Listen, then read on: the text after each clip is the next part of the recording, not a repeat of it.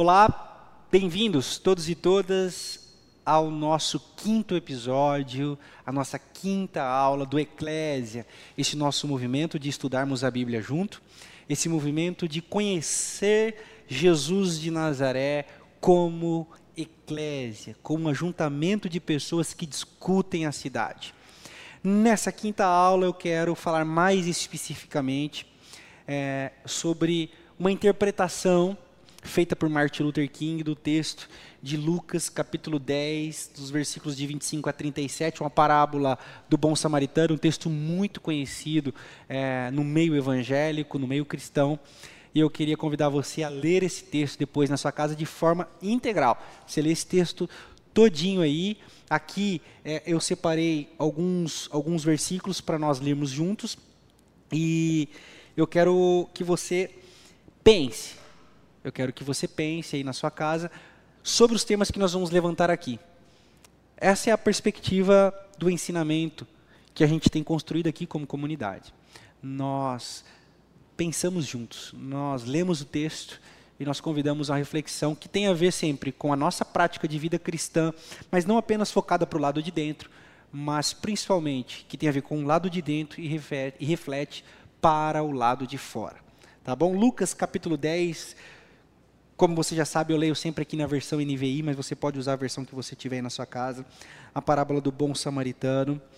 Aqui, a partir do versículo 25, Jesus está sendo interrogado pelo perito da lei pra, é, com a seguinte questão: Mestre, o que farei de, o que farei para herdar a vida eterna? E Jesus perguntou assim: Como que você lê essa parada toda? E ele responde: Olha, eu leio da seguinte maneira: Amarás o Senhor seu Deus todo o teu coração, toda a tua força e todo o teu entendimento, e o próximo como a ti mesmo. E Jesus diz: Você leu muito bem, faça isso e você vai viver. É interessante que aí o perito na lei continua a querer colocar Jesus na parede. Ele fala assim: É, beleza, mas quem é meu próximo? Então, nasce do coração de Jesus, da mente de Jesus, é uma criação como diz a palavra no original aí, é, no grego, ele faz uma poesia. Ele faz uma poesia, ele cria, como se estivesse fazendo com as próprias mãos, uma história para explicar quem é o próximo é, na vida daquele perito na lei. Então Jesus narra a seguinte história: um homem descendo de Jerusalém para Jericó quando caiu nas mãos de assaltantes, diz o versículo 30. Estes lhe tiraram as roupas, espancaram-no e se foram, deixando quase morto. Aconteceu estar descendo pela mesma estrada um sacerdote. Quando viu o homem, passou pelo outro lado. E assim também um levita, quando chegou ao lugar e o viu, passou pelo outro lado. Mas um samaritano, estando em viagem, chegou onde se encontrava o homem e, quando o viu, teve piedade dele.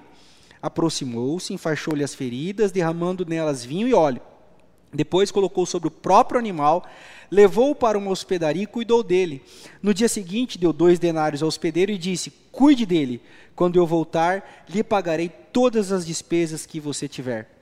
Então Jesus perguntou ao homem: quem, você, quem dos três você acha que foi o próximo do homem que caiu nas mãos do, do, dos assaltantes? Então o homem respondeu: aquele que teve misericórdia.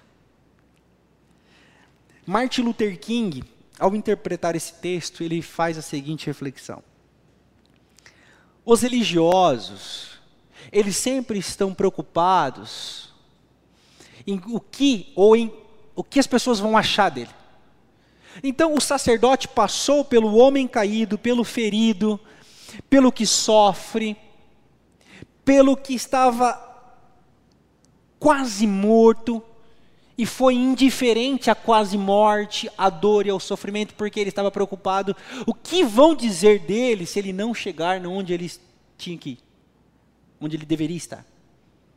O levita foi da mesma maneira. Então Jesus pega dois cargos muito importantes da religião de Israel e diz: esses homens que estavam preocupados com o que vão dizer e pensar deles e com seus próprios compromissos, não tiveram compaixão do homem.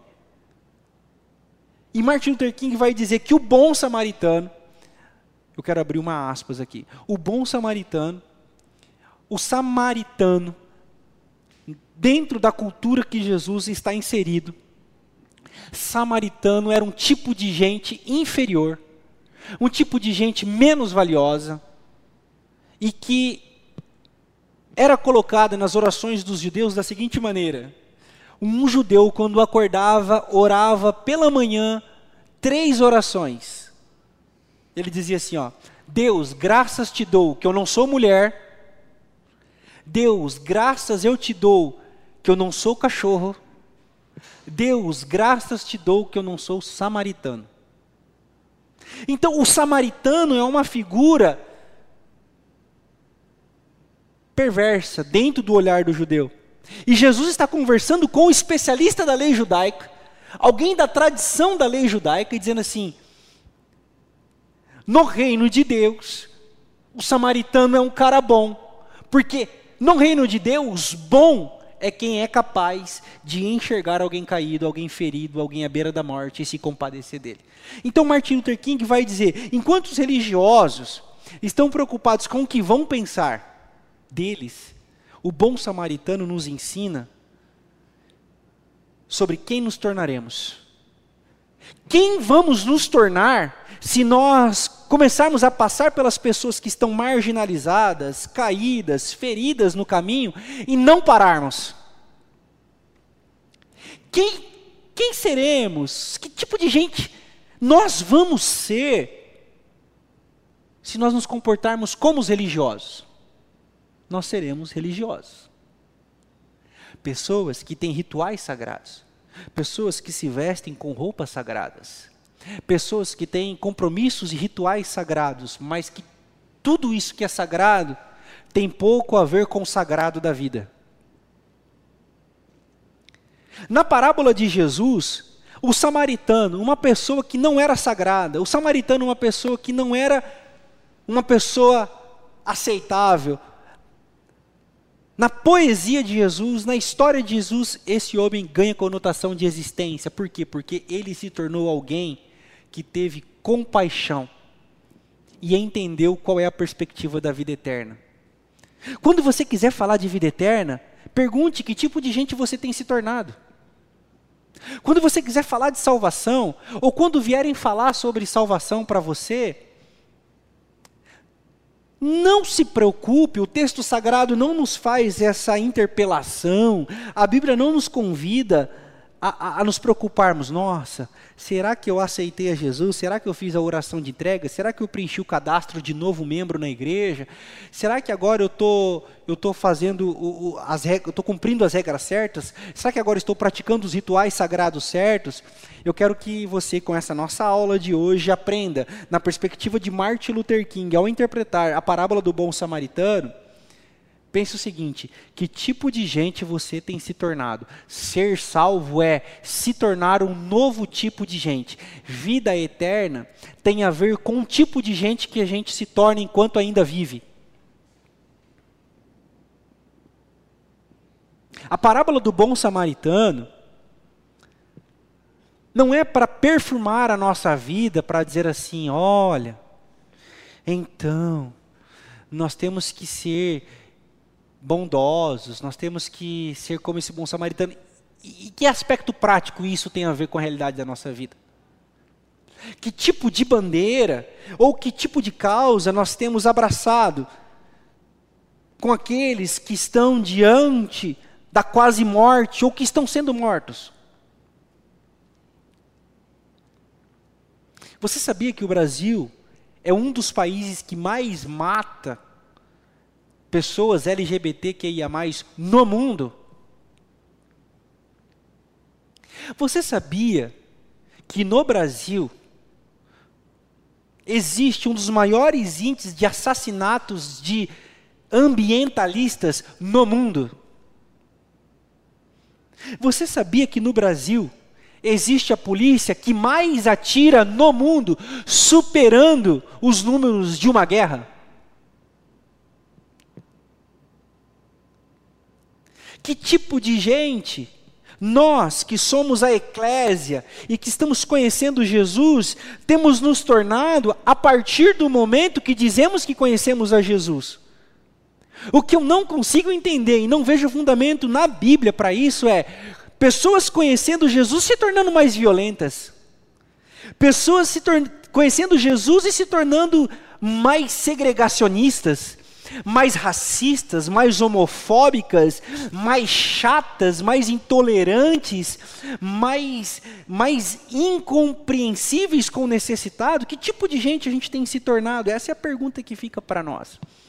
E já caminhando para o final dessa nossa quinta aula, eu queria convidar você a abrir comigo a sua Bíblia em Mateus capítulo 25, dos versículos 31 ao 46. Você vai ler na sua casa esse texto do 31 ao 46, é o texto inteiro, mas eu queria destacar os versículos 34, 35, 36 desse texto. Mateus capítulo 25.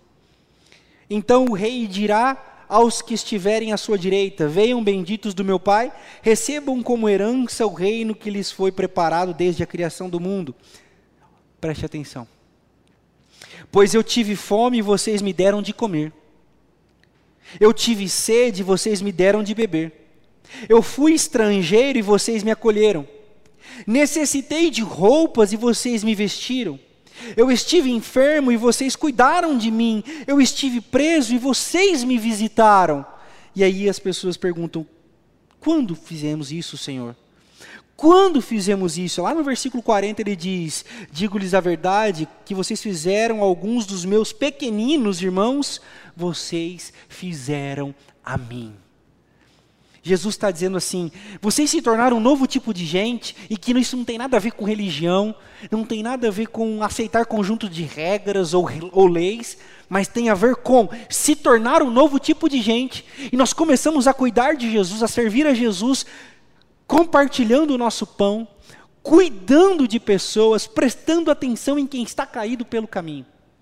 Eu quero finalizar essa nossa quinta aula deixando uma recomendação musical para você. É uma música que nós cantamos aqui na nossa comunidade e nós podemos deixar o link aqui nesse vídeo. É a música Pequeninos do cantor Mauro, ex-vocalista da banda Oficina G3. E eu quero convidar você a ouvir essa canção. A música se chama Pequeninos e você vai refletir no que nós falamos nessa aula vai refletir na letra dessa canção. E eu espero do fundo do meu coração que você possa ter sido abençoado, abençoada. Não se esqueça em quem você tem se tornado. Quem nos tornamos a partir do momento que nós conhecemos a Jesus e entregamos a nossa vida para Ele. Eu espero que eu e você a gente vá se tornando pessoas melhores, mais parecidas com eles, com Ele, porque nós estamos conhecendo a Jesus e conhecer a Jesus é se tornar alguém melhor. Até a próxima aula. Um beijo no seu coração. Deus abençoe você. Valeu.